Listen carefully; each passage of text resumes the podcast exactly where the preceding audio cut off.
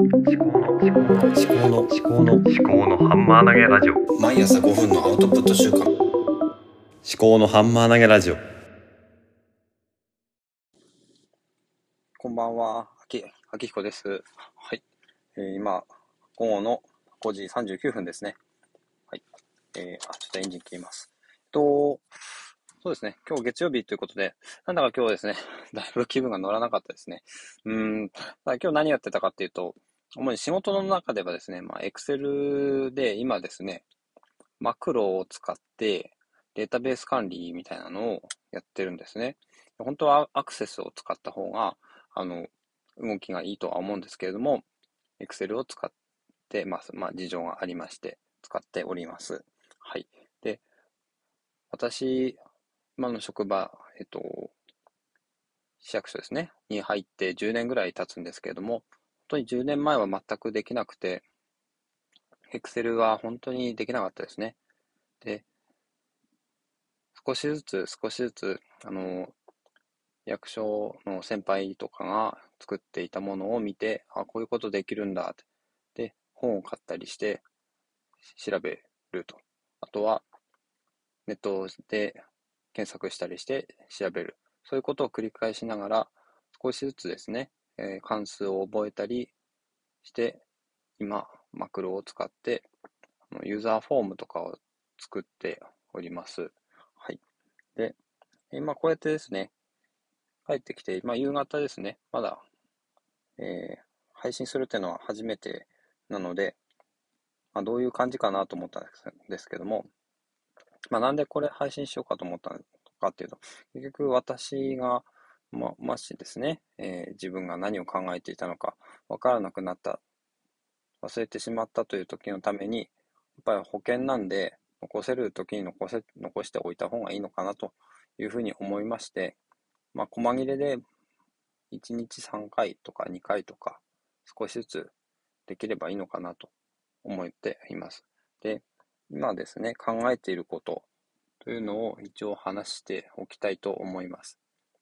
でですね、月間事業構想っていう雑誌があるんですけども、それのオンライン会員になってまして、ただ、あの、オンライン会員ですと、あの、届かないんですね。あの、家に雑誌が。まあ、それがオンライン会員のメリットなんですが。で、オンライン会員だと自分で、あ、なんていうんですかね、新しく更新された記事を探しに行かなければいけないので、しっかりとルーティンを作っていかないと、新しい記事を確認するっていうところまでたどり着かないというデメリットがあります。デメリットというか、まあ、課題ですね、見る側の。で、RSS 配信とかが、あの、もともとはなくて、あの、RSS フィードを作成するサイトを使って、RSS フィードの URL を作りまして、それを IFTTT っていう IFT っていう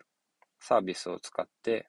インスタペーパーっていう後で読むアプリ、サービスに飛ばしています。で、iOS のショートカットっていうアプリを使って、インスタペーパーの、えーその未読の記事をランダムに3つ取得して、それを、えーサファリで開くっていうショートカットプログラムを作りました。で、それをですね、さらにショートカットのオートメーションっていうまた仕組みがありまして、と毎朝ですね、私は朝起きた後、録音をして、音声配信をして、その後、ビートフィットっていうアプリで筋トレをします。で、筋トレが終わったら、フライヤーっていう書籍予約サービスのアプリを開いて、えー一つですね、要約を読んで、それをそれに対して学びメモっていうメモを残す機能があるんですけども、学びメモを少しだけ書いて、それを Twitter にアップします。で、フライヤーを閉じると、さっきのオートメーションっていうサービス、仕組みで、オートメーションで、えー、サファリで事業構想をランダムに開くという仕組みにしました。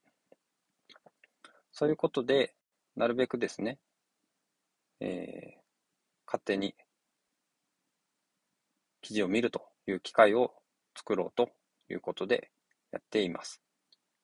そうしないとですね、私はなかなか怠け者なので、自分から